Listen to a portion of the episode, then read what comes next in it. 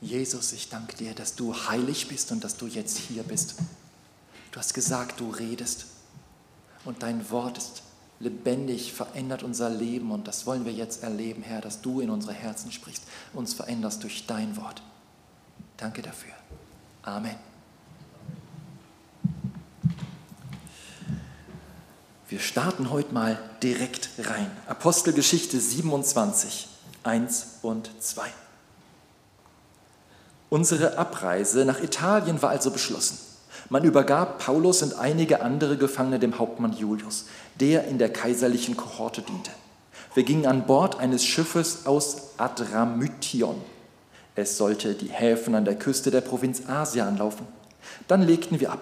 Wir wurden begleitet von Aristarch, einem Mazedonier aus Thessalonich. Wer jetzt nicht ein totaler Bibelkenner und Apostelgeschichte-Freak ist, der kann ruhig fragen, was geht denn hier ab? Wer sind diese Leute und was wollen die überhaupt? In Dinkelsbühl machen wir jetzt schon seit etwas über zwei Jahren eine Reihe durch die Apostelgeschichte, Vers für Vers durchs ganze Buch. Und ich denke, jetzt, wo man hier so gegen Ende des Buches reinschaut, da lohnt es sich auch mal, sich zu erinnern, was war eigentlich zum Anfang? Wie hatte das angefangen? Da war doch Jesus kurz vor seiner Himmelfahrt und hatte seinen Jüngern einen Auftrag mitgegeben. Er hatte ihnen gesagt, ich will, dass ihr mich bezeugt, dass ihr überall Menschen zu Jüngern macht. Auf Kidscamps, Teencamps und was auch immer.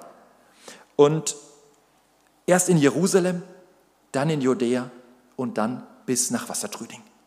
Oder erst in Wassertrüding, dann nach Dinkelsbühl und dann in den Rest der Welt. So ähnlich. Jedenfalls im Rest der Apostelgeschichte sehen wir, die Jünger, die machen das. Wir lesen durch die Apostelgeschichte, wie sie das machen, wie sie die gute Nachricht von Jesus weitertragen. Und es sind nicht nur die zwölf ersten Jünger, nicht nur die zwölf Apostel, sondern auch andere Jünger, die merken, Mensch, damit bin ja auch ich gemeint. So eben auch der Typ, von dem wir hier lesen, von Paulus.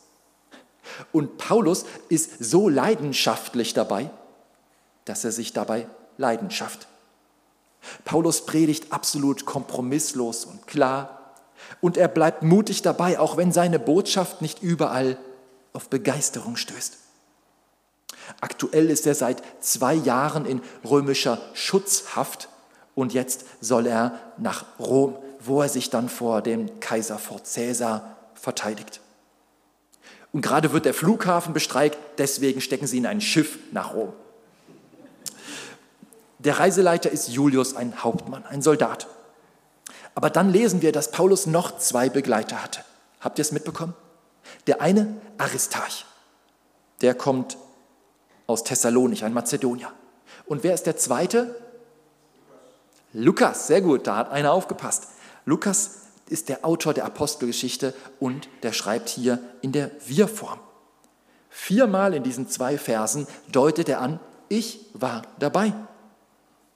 Also Paulus, Lukas und Aristarch reisen gemeinsam. Aber nicht nur die drei sind an Bord, sondern insgesamt sehen wir später 276 Leute. Und die sind auf diesem voll bepackten Schiff, das in Caesarea ablegt. Nächster Halt, Vers 3. Am nächsten Tag erreichten wir Sidon. Julius war Paulus gegenüber sehr entgegenkommend. Er erlaubte ihm, seine Freunde aufzusuchen und sich von ihnen versorgen zu lassen. Wunderbare Kreuzfahrt durchs Mittelmeer. Alles bestens, alles läuft nach Plan. In Sidon darf Paulus an Land gehen, darf seine Freunde treffen, einen Lobpreisabend am Strand oder ein Bibelstudientag im LGV Sidon. Und wir müssen uns bewusst machen, auf diesem Schiff, da waren auch andere Gefangene. Die durften nicht von Bord gehen. Die waren da in Ketten. Die haben nur darauf gewartet, bis es weitergeht nach Rom, wo sie gegen Gladiatoren kämpfen oder von wilden Tieren zerfetzt werden. Der Paulus, der war noch nicht verurteilt. Es kann sein, dass die Verurteilung noch kommt, weil er ist ja auf dem Weg zum Kaiser, wo er sich verteidigen soll. Aber noch ist er nicht verurteilt und nach römischem Recht gilt erstmal die Unschuldsvermutung, solange noch kein juristisch, äh, wie sagt man, ein vollstrecktes Urteil, noch kein Urteil vollstreckt ist. So war das. Okay, deshalb und sicherlich auch, weil der Julius, der Hauptmann, den zuverlässigen Charakter von Paulus beobachtet hat. Deshalb lässt er ihn aussteigen, lässt er ihn in die Stadt gehen zu seinen Freunden. Solange bis es weitergeht. Vers 4. Als wir von dort aufbrachen, stand der Wind gegen uns. Habt ihr den Wind heute auch mitbekommen? Mal sehen. Darum segelten wir im Schutz von Zypern weiter. Wir durchquerten das Meer von Kilikien oder Zilizien und Pamphylien und erreichten schließlich Myra in Lykien. Hier sehen wir einen Klassiker der antiken Schifffahrt. Man ist gerne an der Küste entlang gefahren, wenn es irgendwie zu vermeiden ist, nicht übers offene Meer. Gerade wenn das Wetter wackelt, wenn es unsicher ist. Und genau so kommen sie jetzt nach Myra und dort steigen sie um. Vers 6. Dort fand der Hauptmann ein Schiff aus Alexandria, das nach Italien fuhr. Damit setzten wir unsere Reise fort. Viele Tage lang machten wir nur wenig Fahrt und kamen mit Mühe und Not bis vor Knidos. Dann zwang uns der Wind, den Kurs zu ändern. Deshalb segelten wir im Schutz von Kreta an Kap Salmone vorbei. Mühsam fuhren wir die Südküste entlang. Schließlich erreichten wir die Bucht von Kaloi Limenes, zu Deutsch Guthafen, nicht weit von der Stadt Lasea. Achtet erstmal auf Vers 6. Hier lesen wir von einem Schiff aus Alexandria. Und erfreulicherweise wissen wir aus der Geschichte, haben wir ein ziemlich klares Bild, wie diese Schiffe damals ausgesehen haben. Oh, da stimmt was nicht ganz. Das waren Getreidefrachter. Die haben aus Griechenland Getreide, Weizen und was man so hatte, nach Italien gefahren. Oft nach Rom, Großstadt, viel mehr Leute als Felder. Und so sah das dann aus. Und diese Schiffe waren so ungefähr 40 Meter lang, 11 Meter breit, so in der Größenordnung. Dann hatten sie dieses große quadratische Segel in der Mitte, vorne ein etwas kleineres Segel und hinten hatte man nicht ein Ruder, wie das heute so der Fall ist, sondern die hatten zwei Paddel, mit denen sie dann navigiert haben. Und diese Boote, die waren erstaunlich robust, aber sie konnten nicht gegen den Wind segeln. Und das wird ihnen gleich zum Verhängnis. Aber erstmal fahren sie weiter. Vers 7 und 8 über Knidos bei Salmone oder Salome vorbei bis nach Guthafen. Und hier wird es jetzt spannend. Ich hoffe, ihr seid noch da. Vers 9. Inzwischen war viel Zeit vergangen. Das Herbstfasten war schon vorüber und die Schifffahrt unsicher geworden. Deshalb warnte Paulus. Männer, ich sehe voraus, dass eine Weiterfahrt sehr gefährlich ist. Wir setzen damit nicht nur die Ladung und das Schiff aufs Spiel, sondern auch unser Leben.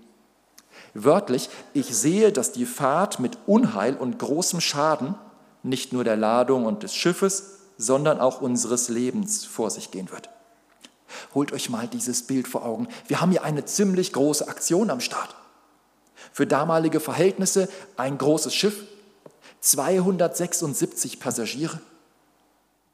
Aktion ziemlich groß. Und jetzt stellt sich da dieser Prediger hin und sagt, ey, hört mir mal zu, das Segeln bei Sturm ist gefährlich. Und die stürmische Zeit, die fängt jetzt gerade an. Natürlich hatte Paulus recht. Wahrscheinlich war das Herbstfasten hier aus Vers 9 das, was mit dem Yom Kippur, dem Versöhnungstag, zusammenhängt. Das war so Oktober. Und Mitte September bis Mitte Oktober, da war eben diese Herbstzeit mit den Herbststürmen, da war es gefährlich. Da ist man nach Möglichkeit nicht mehr groß auf, aufs Wasser gegangen. Und dann ab Mitte November ist man überhaupt nicht mehr gesegelt bis Ende des Winters, außer man war völlig durchgeknallt.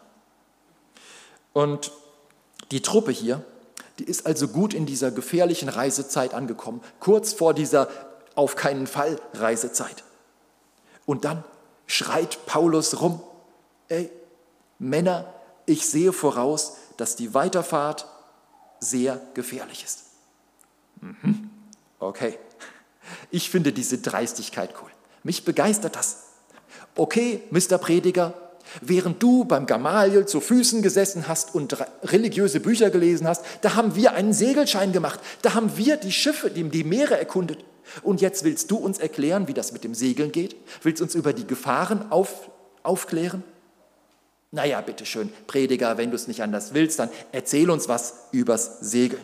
Okay, Männer, ich sehe voraus, dass eine Weiterfahrt sehr gefährlich ist. Wir setzen damit nicht nur die Ladung und das Schiff aufs Spiel, sondern auch unser Leben. Und jetzt können wir darüber streiten, war das von Paulus ein prophetisches Wort oder war das einfach seine Erfahrung, sein Menschenverstand? Denn wenn wir vorher die Apostelgeschichte lesen, seine Missionsreisen verfolgen und zusammenrechnen, kommen wir auf über 5500 Kilometer, die er per Schiff zurückgelegt hatte. Also Paulus kannte das Mittelmeer auch. Und nebenbei, in 2. Korinther 11, sagt er, er hat schon dreimal Schiffbruch erlitten. Und auch mindestens einmal ist er eine Nacht und einen Tag auf Planken im Meer geschwommen, rumgetrieben. Es ist so, als wollte Paulus sagen, Leute, ich bin kein Seemann, ich bin nur Prediger, ich bin Apostel. Aber mit Schiffbrüchen, da kenne ich mich aus. Ich weiß ja nicht, wie oft ihr schon Schiffbruch erlebt habt. Ich dreimal. Ich weiß nicht, wie oft ihr euch, nachdem ein Schiff auseinandergebrochen ist, an den Planken in einem Sturm, einer stürmischen Nacht, habt eine ganze Nacht und einen ganzen Tag festhalten müssen. Ich brauche das nicht nochmal. Segelt nicht weiter, bleibt hier in Guthafen. Allerdings gab es ein Problem beim Bleiben. Okay, genau genommen zwei Probleme. Denn Vers 11. Aber der Hauptmann schenkte dem Steuermann und Schiffs, dem Schiffseigentümer mehr Vertrauen als den Worten des Paulus. Außerdem war der Hafen zum Überwintern ungeeignet. Deshalb beschloss die Mehrheit der Besatzung, wieder in See zu stechen. Man wollte versuchen, die Stadt Phönix zu erreichen, um dort zu überwintern. Das ist ein Hafen auf Kreta, der nur nach Südwesten und Nordwesten hin offen ist. Nochmal Vers 11. Aber der Hauptmann schenkte dem Steuermann und dem Schiffseigentümer mehr Vertrauen als den Worten des Paulus. Und ich weiß nicht, wie es euch geht, ich finde, das kann man gut nachvollziehen. Wenn der Schiffsbesitzer sagt, alle an Bord, und der Steuermann sagt, auf geht's, Abfahrt, wieso will man dann noch auf den Prediger hören? Die Entscheidung ist doch mehr als nachvollziehbar. Und es gab sogar noch einen zweiten Grund, weiterzufahren. Außerdem war der Hafen zum Überwintern ungeeignet. Wir sind kurz vorm Winter und der Hafen ist ungeeignet. Gut. Der Hafen heißt Guthafen. Das kommt einem fast so vor, als hätte diesen Namen das Ministerium für Tourismus erfunden. Denn der Hafen ist nicht gut. Zumindest nicht zum Überwintern. Da kann es sein, da kommen die Stürme und hauen dir dein Boot kaputt. Und auch der Ort, das war ein Kuhkaff. Hier ist also eine Truppe von 276 Leuten, die sich fragt, will ich wirklich meinen Winter in Kuhfladenhausen verbringen? Hier ist absolute tote Hose, hier ist nichts los. Und Phoenix ist nur gut 100 Kilometer entfernt auf derselben Insel. Wir reden ja nicht davon, nach Italien überzusetzen, das würde zu der Jahreszeit keiner mehr machen, aber so ein paar Stunden, Tage an der Südküste entlang schippern, könnte man doch machen. Und der Hafen ist nicht gut zum Überwintern und das Kaffir nicht gut für gelangweilte Segler. Also, Vers 12, deshalb beschloss die Mehrheit der Besatzung, wieder in See zu stechen. Also stimmen wir ab. Okay, wer will den Winter über in Kuhfladenhausen verbringen? Paulus Hand schnellt nach oben. Paulus gibt Lukas und Aristarch einen Stups in die Seite, die heben auch ihre Hand hoch. Okay, 273 gegen 3, es ist eine Entscheidung, wir fahren weiter. Hätten sie nur besser auf den Apostel Paulus gehört. Vers 13. Als ein leichter Südwind aufkam. Das klingt gut, oder? Da könnte jetzt eine südlich romantische Geschichte entstehen. Als ein leichter Südwind aufkam hielten die Seeleute ihr Vorhaben schon fast für geglückt. Sie lichteten den Anker und fuhren so dicht wie möglich an der Küste Kretas entlang. Der Plan ist klar, alles sieht super aus. Ein attraktives Ziel vor Augen, Stimmung ist bestens. Aber schon bald brach von der Insel her ein schwerer Sturm los, der gefürchtete Nordost. Das Schiff wurde von ihm mitgerissen, weil wir mitgerissen. Weil wir nicht gegen den Wind ankamen, gaben wir auf und ließen uns treiben. Eine Zeit lang befanden wir uns im Schutz einer kleinen Insel namens Kauda. Hier gelang es uns mit Mühe und Not, das Beiboot einzuholen. Das Wetter schlägt um, die Stimmung auch. Wer eine wörtlichere Übersetzung vor sich hat, der sieht vielleicht, dass dieser Sturm, der Nordost, einen Namen hat. Eurakulon. Und das ist bis heute so. Ein richtig krasser Sturm kriegt Namen. Vielleicht erinnert ihr euch an Katharina oder irgendwelche anderen Sturmnamen. Aber in der heidnisch-römischen Welt, da war das noch mit einem, einem religiösen Denken verbunden. Man meinte, die Götter von den Bergen, die werfen Windblitze, um möglichst viele Schiffe kaputt zu schlagen. Das war so dieses heidnische Denken und man wollte dem einen Namen geben, um da möglichst gut gegen anzukämpfen oder so ähnlich. Jedenfalls bläst der Wind hier den Leuten, dem Schiff wortwörtlich voll vor den Bug. Und dafür war das Schiff nicht gemacht. Und durch die schwere Ladung war es sowieso schwierig zu steuern. Also, was kann man machen? Nichts. Und das ist es auch, was sie tun. Oder das Einzige, was sie tun können, Vers 14, sie geben auf und lassen sich treiben. Hoffentlich lässt der Wind bald nach, dass wir wieder navigieren können. Und in Vers 16 gelingt es dann, im Schutz einer kleinen Insel das Beiboot ranzuholen. Das Beiboot hatte man normal hinten am Boot hinterhergeschleift. Also wenn man mal ans Land übersetzen muss, war das ganz praktisch oder zum Anker reinholen, aber bei Sturm, da konnte das Beiboot ans Schiff schlagen und Schaden anrichten. Das wollte man vermeiden. Und wenn es noch schlimmer werden kann als jetzt, dann wird es das in Vers 17. Bitte lasst das mal in eurem Kopfkino mitlaufen. 276 Leute an Bord in dieser im Sturm schaukelnden Nussschale. Ganz ohne GPS, ohne Funk, ohne Küstenwache. Wir werden hilflos auf dem Meer getrieben Vers 17. Die Seeleute zogen es an Bord. Anschließend spannten sie die Taue um den Rumpf, um das Schiff zu sichern. Weil sie fürchteten, in die große Syrte zu geraten, warfen sie den Treibanker aus. So ließen sie das Schiff treiben. Der Sturm setzte uns hart zu. Deshalb warfen die Seeleute am folgenden Tag einen Teil der Ladung über Bord. Am dritten Tag beförderten sie eigenhändig Teile der Schiffsausrüstung ins Meer. Das waren absolute Notfallmaßnahmen. Okay, das Beiboot ranholen und am Schiff festmachen, das war normal. Und Seile ums Schiff wickeln, damit es nicht auseinanderbricht, ja, das kann man auch noch machen. Und den Treibanker hinterherziehen, weil man in Richtung der großen Syrte unterwegs war, wo äh, Untiefen sind. Das war so eine Art Bermuda-Dreieck des Mittelmeer. Da wollte man nicht reingetrieben werden. Okay, aber dann ergreifen sie wirklich extreme Maßnahmen. Sie werfen Ladung über Bord. Und vom sprachlichen, vom griechischen her ist es möglich, dass es heißt, dass sie die komplette Ladung über Bord werfen. Wie geht es dir, wenn das dein Schiff ist? Deine Ladung. Äh, meine ganze Altersvorsorge geht baden. Und damit nicht genug. Sie werfen noch die Schiffs, das Schiffszubehör, die Schiffsausrüstung über Bord. Und an der Stelle bin ich mal ausnahmsweise mit der Basisbibelübersetzung nicht so ganz zufrieden, denn hier steht nicht, dass nur Teile der Ausrüstung über Bord geworfen werden. Aber jedenfalls, was machen die Matrosen? Sie werfen das über Bord, was sie brauchen werden, wenn das Wetter wieder das Navigieren zulässt. Und wenn du dieses Zeug über Bord wirfst, dann bist du wirklich verzweifelt, das Schiff zu erleichtern. Aber bei der Besatzung und den Passagieren kehrt noch keine Erleichterung ein. Im Gegenteil, Vers 20. Tagelang zeigten sich weder Sonne noch Sterne. Der Sturm tobte unvermindert weiter. Am Ende verloren wir jede Hoffnung auf Rettung. Keine Hoffnung.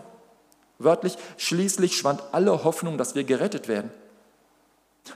Machen wir uns bewusst, das schreibt einer, der selbst an Bord war. Das ist nicht zweite und dritte ähm, stille Posteffekt mäßig. Zweite Hand. Lukas sagt, ich war selbst dabei. Ich sag's dir, wie es war, da waren 276 Leute an Bord und ich habe nicht einen einzigen gefunden, der noch Hoffnung hatte, dass wir gerettet werden. Keiner hatte Hoffnung. Wir konnten weder Sonne noch Sterne sehen. Was heißt das? Das haben sie gebraucht zum Navigieren. Keine Sonne, keine Sterne, keine Ahnung, wo es uns hintreibt. Du wirst aufs offene Meer getrieben und alle Hoffnung ist weg, verloren. Sie hatten ja alles gemacht, was sie tun konnten. Die Schiffstricks der Antike, Segel eingeholt, Beiboot eingeholt, Seile ums Schiff, sich um die Ladung erleichtert, um das, die Schiffsausrüstung. Und als sie damit fertig sind, wo sind sie dann? Am Ende. Fertig. Keine Hoffnung. Wenn du das jetzt als Bild fürs Leben nehmen willst, du wirst Leute treffen, die sind gerade in dieser, in genau so einer Situation. Sie sind in irgendwelchen Stürmen des Lebens. Sie haben alles Mögliche und Unmögliche unternommen, erstmal zu versuchen zu stabilisieren, die Situation zu sichern. Und wenn das keine Wirkung zeigt, dann werfen sie auch die Nahrungsmittel über Bord, Orientierungshilfen, ja ihre Überlebensgrundlagen. Sie ergreifen zunehmend dramatische Maßnahmen, bis sie am Ende nicht nur mit leeren Händen dastehen, sondern auch ohne Hoffnung. Frage, ist das ein guter oder ein schlechter Ort? Kein Ort, wo man hin will, oder? Wobei ich habe das schon immer wieder gehört, dass Leute, die in solchen Situationen waren, im Nachhinein gesagt haben, ich bin dankbar, dass ich diese Situation durchgemacht habe. Letzten Sonntag hatten wir Taufgottesdienst und ein Täufling hat ein Gebet gesprochen, was zutiefst aus ihrem Herzen kam. Gott, ich danke dir für die Krankheit, Klammer auf, eine tödliche Krankheit. Ich danke dir für die Krankheit, die du mir gegeben hast, weil sonst hätte ich mich nie für dich geöffnet. Das zeugt von einer Tiefe, die viele Menschen nie im Leben erreichen. Das hat mich sehr bewegt. Und wenn du keine Hoffnung mehr hast, dann besteht eine Chance. Dann besteht die Chance zu erkennen, es gibt eine Hoffnung. Und zwar genau eine Hoffnung. Und ihr wisst, diese Hoffnung hat einen Namen. Jesus Christus. Und genau dahin kommt es hier, Vers 21. Es ist absolut dramatisch. Bitte versetzt euch in diese Situation. Tagelang brutaler Sturm. Du siehst weder, Sonne noch Sterne. Das Schiff treibt, keiner weiß wohin. Alles, was man an Bord hatte, um zu überleben, hat man ins Wasser geworfen. Keiner hat mehr Hoffnung. Ich finde es unerträglich, diese Vorstellung, mir das vorzustellen, da auf dem Boot zu sein. Niemand wollte mehr essen. Vers 21. Niemand wollte mehr etwas essen. Ja, haben die gefastet? Wollten die abnehmen? Ich meine, die sind so seekrank, so hoffnungslos, dass sie nicht auf die Idee kommen, jetzt was essen zu wollen. Niemand wollte mehr etwas essen. Da trat Paulus in ihre Mitte und sagte, ihr hättet besser auf mich gehört, Männer, und wärt nicht von Kreta losgefahren dann wären uns solche Gefahren und alle Verluste erspart geblieben. Ich liebe das. Ist Paulus nicht auch euer Superheld? Ihr hättet auf mich hören sollen, ich hab's euch doch gesagt. Sehr geehrter Herr Hauptmann, lieber Kapitän, Mr. Steuermann, ich hab's euch doch gesagt. Der Paulus, der kann sich scheinbar nicht beherrschen, der haut das hier einfach raus. Aber jetzt wird's richtig wichtig, Vers 22. Doch jetzt bitte ich euch, lasst den Mut nicht sinken. Keiner von euch wird umkommen, nur das Schiff wird verloren gehen. Mhm. Okay. Ist das nicht so eine Art gute Nachricht, schlechte Nachrichtssituation? Keiner von euch wird untergehen, absäufen, aber das Schiff schon. Äh, Paulus, ist dir eigentlich aufgefallen, das Schiff, von dem du sagst, es geht runter, wir sind da alle drauf. Wie soll das bitte funktionieren, mitten auf dem Meer? Und müssen uns vorstellen, wir haben ja 273 Fremde für Paulus und denen hat er vorher noch gesagt, ich hab's euch doch gesagt. Und schon das hätte ja einen Aufstand bringen können, dass die den Paulus den Fischen füttern. Ich meine, die waren ja eh schon dabei, das Boot zu erleichtern. Und jetzt sagt er ihnen, das Schiff geht baden und ihr überlebt. Äh, Paulus, Ein bisschen Sinn für Realität würde dir auch nicht schaden, oder? Das scheint nicht logisch. Wie soll das Schiff im Meer untergehen und den Passagieren passiert nichts? Und Paulus sagt, hey, okay, das will ich euch gerne erklären. Wieso?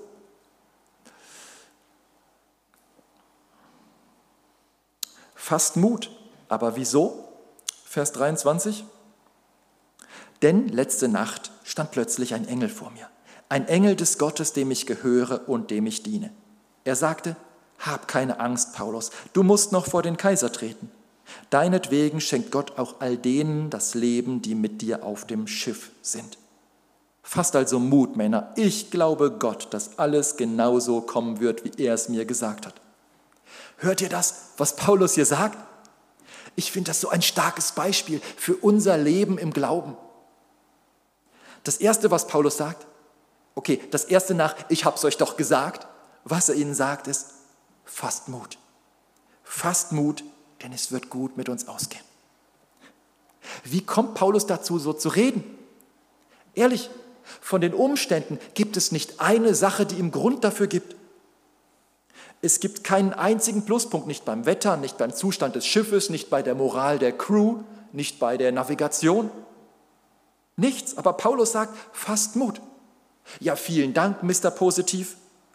Wie kommst du darauf, das zu behaupten? Und Paulus sagt, ja, ich bin kein Dummschwätzer. Ich erkläre es euch gerne. Ich bin nicht so einer nach dem Motto, denk positiv und chill dein Leben. Das hilft uns ja auch nicht weiter. Paulus sagt, ich habe was viel Stichhaltigeres. Ich habe was wirklich Verlässliches. Ich habe Worte vom lebendigen Gott. Vers 23. Denn letzte Nacht, denn letzte Nacht stand plötzlich ein Engel vor mir, ein Engel des Gottes, dem ich gehöre und dem ich diene. Zwei Sachen, die eine echte Ermutigung sind. Erstens der Engel. Wie krass ist das denn? Dem Paulus begegnet ein Engel. Leider wissen wir keine Details über diese Begegnung. Ach doch, eins wird deutlich. Es war ein Engel des Gottes, dem Paulus dient und zu dem er gehört. Sofort versteht Paulus, ich, ich gehöre zu Gott und ich diene ihm. Und Gott wird niemals, niemals seine Leute im Stich lassen, niemals seine Leute vergessen. Er wird niemals jemanden fallen lassen, der zu ihm gehört und der ihm dient. Egal was passiert.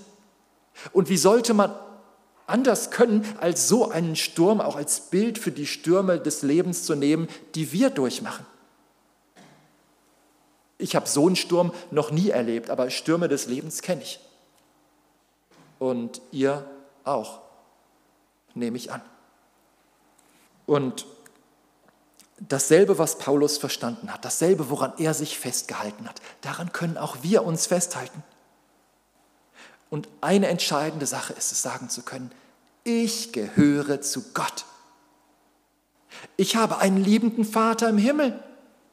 Er sorgt sich um die kleinen Vögel. Er sorgt sich auch um mich. Ich gehöre zu Gott. Und jetzt bitte hört gut zu.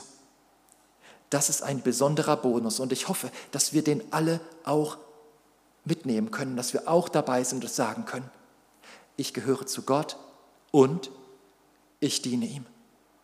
Ich diene Gott. Okay, ich diene ihm nicht perfekt und ich wünschte, ich würde ihm besser dienen, aber ich diene Gott. Ich gehöre zu ihm und ich diene ihm. Und das ist eine wunderbare Ermutigung und Stärkung. Es gibt etwas, das größer ist als ich selbst. Es gibt etwas, das stärker ist als alle Umstände. Und ich gehöre zu ihm, zu dem, der größer und stärker ist. Okay, offensichtlich heißt das nicht, dass für Leute, die zu Gott gehören, das Leben immer nur easy peasy ist. Und das behaupten wir auch nicht im Ansatz. Und Paulus aktuelle Situation, die widerlegt diese falsche Behauptung, die auch heute immer wieder noch verbreitet wird. Es heißt, dass Gott in besonderer Weise bei uns ist. Und er war bei Paulus, wie wir hier sehen. Und er sagt ihm, Vers 24, hab keine Angst, Paulus. Hab keine Angst. Was denkt ihr, wieso sagt Gott durch einen Engel dem Paulus, habt keine Angst? Wieso lesen wir in Vers 20, dass Lukas schreibt, alle hatten die Hoffnung aufgegeben? Mir scheint, selbst der Apostel hatte mal Angst, hatte mit seiner Hoffnung zu kämpfen. Auch Paulus mal schwach im Glauben. Und Gott sieht das und schenkt ihm diese besondere Begegnung. Paulus, du gehörst zu mir. Paulus, du dienst mir. Hab Mut, fass Mut. Du wirst es nach Rom schaffen, wie ich dir früher schon versprochen habe. Wow. Okay, sagt Paulus, ich glaube dir, ich werde tatsächlich lebend in Rom ankommen. Hab keine Ahnung, was mit den anderen 265 Menschen hier passiert. Vielleicht wird das so eine dieser besonderen Katastrophen, wo nur eine einzige Person überlebt. Aber nein, Gott hat noch einen viel, viel besseren Plan. Vers 24. Er sagte, hab keine Angst, Paulus, du musst noch vor dem Kaiser treten. Deinetwegen schenkt Gott auch all denen das Leben, die mit dir auf dem Schiff sind. Wow, ein genialer Vers, oder? Mich begeistert das. Erstmal deutet es an, Paulus hatte für seine Mitreisenden gebetet. Paulus betet nicht nur für sich und seine Sicherheit in dem Sturm, sondern für alle Menschen um ihn herum. Und Gott sagt, okay, ich gebe es dir. Das finde ich klasse. Der Paulus ist ehrlich besorgt um die Menschen um ihn herum.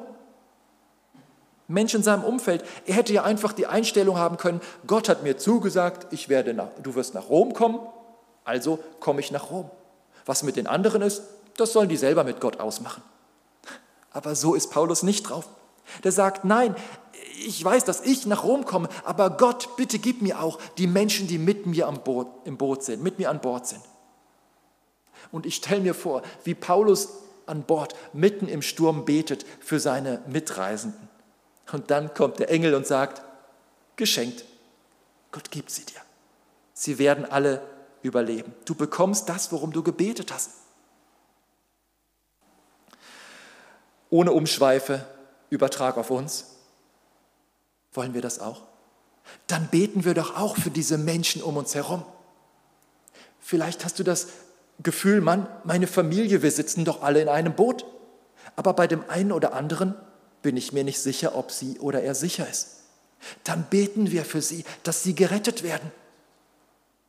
Geben wir uns nicht damit zufrieden, ich weiß, ich komme heile an, sondern machen wir es zu unserem regelmäßigen Gebet, für diese Menschen in unserem Umfeld zu beten, in der Familie, in der Nachbarschaft, Freunde.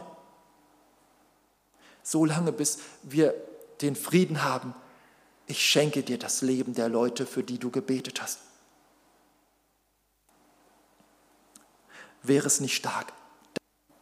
Hören, fasst Mut, ich habe euch erhört. Also lasst uns dieses Gebet pflegen. Lasst uns diese Sorge wichtiger nehmen als nur unsere eigene Rettung. Und Paulus, der konnte diese Hoffnung gar nicht für sich behalten. Vers 25. Fasst also Mut, Männer. Und wenn Frauen an Bord gewesen wären, dann hätte das genauso den Frauen gegolten. Liebe Frauen, fasst Mut. Gott hat einen Rettungsplan. Gott hat einen Plan und dieser Plan, dieser Rettungsplan heißt Jesus Christus. Und du hast guten Grund zum Mut, Vers 25. Ich glaube Gott, dass alles genau so kommen wird, wie er es mir gesagt hat. Wow. Ich glaube nicht dem Sturm. Ich sehe den Sturm, aber ich glaube nicht dem Sturm.